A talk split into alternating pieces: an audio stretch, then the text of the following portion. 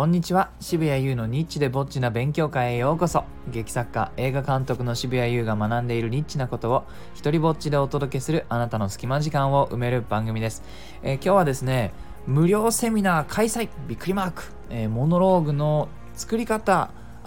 演じ方というねお話をさせてください。あのー、ですね今度ですね、まあ、もうまさにこのタイトル通り、えー、無料セミナーをねやるんですけれども、まあ、今までね、あのー、脚本のワークショップとかセミナーとかこれをやってくださいっていうのはね結構あったんですよ。その東京のねアクティングスタジオだとかでその渋谷さんこの俳優たちに脚本のあの読み方とか書き方を教えることで俳優としてのね能力をアップさせるためのね、えー、会をやってほしいだとかあの今は大学とかでもね年に何回か脚本の書き方を教えてこう映像を作るその方面を目指している子たちに教えたりとかねそういうのはあるんですけれどもこのねモノローグでモノローグでセミナーをやってくれというのは僕がね思い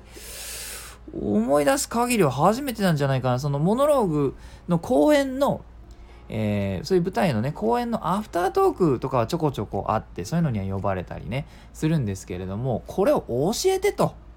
自分でね開催していたものはあったんですよ。あの僕がネット使ってやるから、えー、よかったら参加してくださいっていう形でねそういうのチケット販売とかでやっていたんですけれどもこう外部でえ呼ばれる。これ外部で呼ばれるためにはまずね何が起きなきゃいけないかっていうとモノローグというものがあの認識されてそういうものがあるというあの認知が必要ですね。そして、えー、それを一定の人数があの上手くなりたいだとかやりたいだとか書きたいだとかえそういうふうなねその01に対する思い知った上でそれをできるようになりたいっていう 人たちがいない限りはセミナーの需要なんてないわけですよね。なので、えー、モノローグの本を出してもう4年とか経つのかな。もうちょっとそこら辺もだんだん分かんなくなってきましたけれども、えー、初めてのね、えー、一人芝居のそのそもそもモノローグってちなみに一人芝居なんですけども、えー、その本を出してから4年ぐらい経つんですけどもようやくねえー、人によってはモノローグとは何何ですかっていうのを説明しないでもいい時代がもしかしたら来始めたのかもしれない。当時はね、あの、モノローグ、何ですかそれはと。あの、プロローグとかエピローグの親戚ですかとか、あの、検索するとね、何が出てきたか。当時は、えモノローグっていうなんか時計の会社を、時計を作ってる会社があって、それモノローグっていう名前だったのと、あとやたらね、漫画のタイトルとかアニメのタイトルが、え出てきたもんです。えそれもね、ちょっとずつ変わってきたのかななんて思いますけれども、えそんなね、あの、3年の間に、え僕は短い一人芝居、モノローグを、あの、99個、え世に出していて、なんか最近はちょっとモノローグの第一人者なんていう風にね、呼んでくれる人たちもちょこちょこ出てるんですけど、ちょっと待って、99個、なんでそこで止めた？俺。いやだってもうもうなんかどうせならどうせ99個書くならもう1個書いて100個にしろよってちょっと今思いましたね。皆さん思いません？こういや渋谷さんもう1個書いたら100なのになんでそこで止めたよっていうねあの感じがちょっとあります。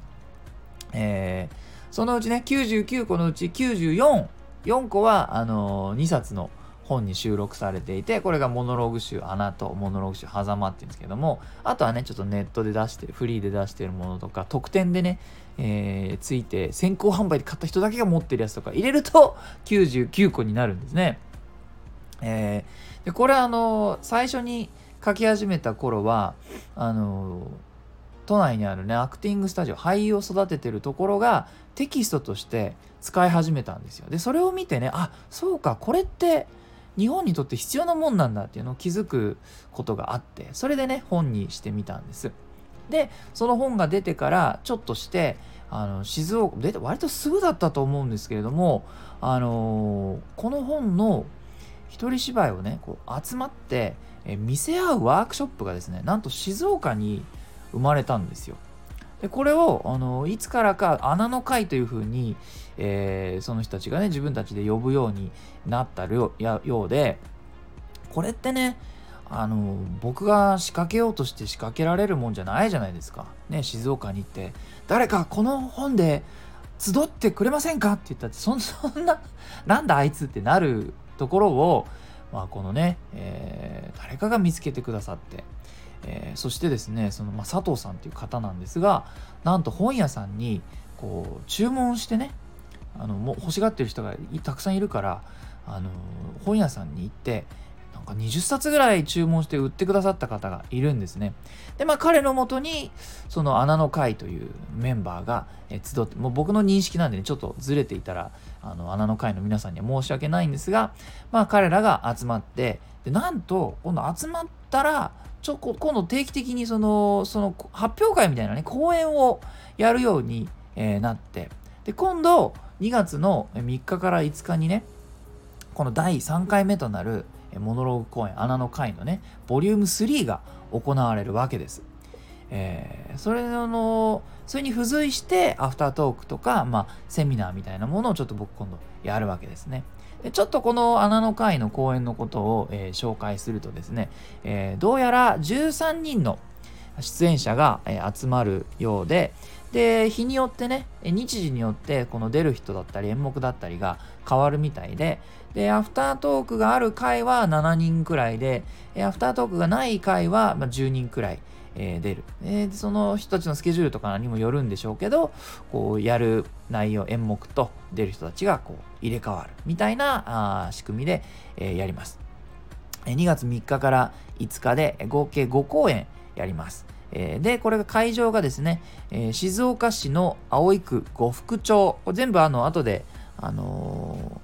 ー、概要欄に貼っておくんで、もしね、静岡に近いよっていう方よかったらそれチェックして、よかったら一緒に行きましょう。僕もね、あの、アフタートークやりに行くんでね、え、呉服町の、もう一回言わな、なんで俺住所の途中で解説入れて、もう一回住所読みます。えー、静岡区、もうダメだ。静岡市葵区呉服町2の2の22。ここ覚えやすくない？こんなによく2が揃ったよ。呉服町2の2の22。ね。えー、料金もね、投げ銭形式だそうなので、まあ、一応入る分には無料ですので、えー、よかったら一緒に行きましょう。でですね、この、あの、アフタートークとは別にセミナーをやることになって、えー、まあ、このセミナーにね、ちょっと、あの、よかったらラジオ聴いてる方で、あの静岡に近い人がいたら来てほしいなと思ったのでそれもあってね今このラジオで話してるんですけれども、えー、このセミナーあの佐藤さんにねこの穴の会をまとめてくれているらしい佐藤さんに、えー、よかったらじゃあそこにいる方々せっかくねこう僕の本で集まってくれてるから、彼らの質問を事前に集めてそれに全力で答えていく感じでやったらどうですかねっていうことで、で、今質問を集めてくださっているんですが、まあ、あのちょっと、ちょっと前に連絡をいただいて、基本的には作り方と演じ方に質問が集約される感じですっていうふうにね、え教えてくださいました。まあ、なので、それに答えていく感じの内容にしようかなと思ってるんですけども、このね、作り方も演じ方も一番大事なあのー、ことはなんとなく共通しているので、それをね、あのー、セミナーに先立って、このラジオの方で簡単にお話しして終わりにしようかなと思います。モノローグの作り方は、結局最終的には演じ方のヒントにもつながっていると僕は考えています。でですね、作り方で僕が大事にしているのは2つあります。えー、それはですね、1つ目は何かが起きそうな興味深い状況を選びます。何かが起きそうな興味深い状況、あるいは何かが起きたちょっと後のタイミングですね。こういう状況を何かしら選びます。これが1つ目。2つ目は、えー、その一人芝居を、まあ、セリフを喋っている人間がですね、大抵の場合対象がいます。誰かに話しかけているというものを書くんですけれども、僕のね、作品は。えその対象がですね、感情が動きそうな対象を選びます。話している本人にとって何かこの相手だと、えー、感情が刺激されてね、こう普通の状態ではなくそこに波が起きそうな対象を選ぶこの2つをかなり強く意識しています一つだけねじゃあ例を作ってみようかなと思いますまあそうだな例えば、まあ、状況で言ったら例えばねえー、じゃ兄弟が死んでしまいそうな状況だったとします。これね、何かが起きそうですよね。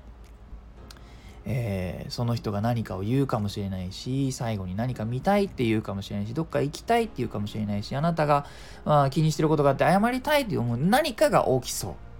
う。これが状況ですね、えー、でじゃあここに対して話しかける相手がその兄弟ではなく別の対象を引っ張ってきたとしましょう。対象誰がいいかな？じゃあまあこんなんどうでしょう、えー、幼少期に出て行ってしまったお母さんとかがお見舞いに来る。ね。えどうですか？なんか感情が動きそうじゃないですか？ねその人に対してあなたは言いたいことがあるかもしれないしその人に言わせたいことがあるかもしれないね。謝らせたいって思うかもしれないね。そしたら人間って行動しますね。追い返したいって思うかもしれない。その人が持ってきたお見舞いの花とか果物とかあの触りたくもないかもしれない。わからない。でも何かが起きそうな興味深い状況ですし、えー、それに対して自分の感情がそのキャラクターの感情が動きそうな対象です。そうするとセリフっていうのは、まあ、書きやすいし、えー、書きやすかったら演じやすいのかなっていうふうにも思いますね。で演じる時に、あのー、一番大事なのはですねこの対象というのを具体的にすることなんですね。なんとなく出て行ってしまったお母さんがなんとなく来ているではダメなんですね。どんな格好で来ていて、どんな表情をしているのかあたりは想像できるとね、あなたの演技というのはよりシャープによりクリアになるんですね。その人が、えー、大した格好じゃなくて来ていた場合、それはあなた怒りませんか？ね。でもちゃんとすごいしっかりしてね、えー、身だしなみ整えてきてて少し緊張してたらあなたの中にもしかしてそれまでは怒りがあったのがその人の状態によって、えー、少し静まったりしませんか？緊張してたら怒ろうと思ってたのに怒る気がなくなったりしますよねそういうことなんですね。なので同じ状況で同じ対象でもそのお母さんを具体的にしたことによってあなたのリアクションっていうのは変わるんですよ。でほとんどの俳優さん、えー、まあ9割以上95%ぐらいはこれをやらない、えー、大体においてどうやってセリフを言おうかに終始してしまってですね言い方ばっかり考えちゃうんですけどもそれはあくまでもリアクションなんですよね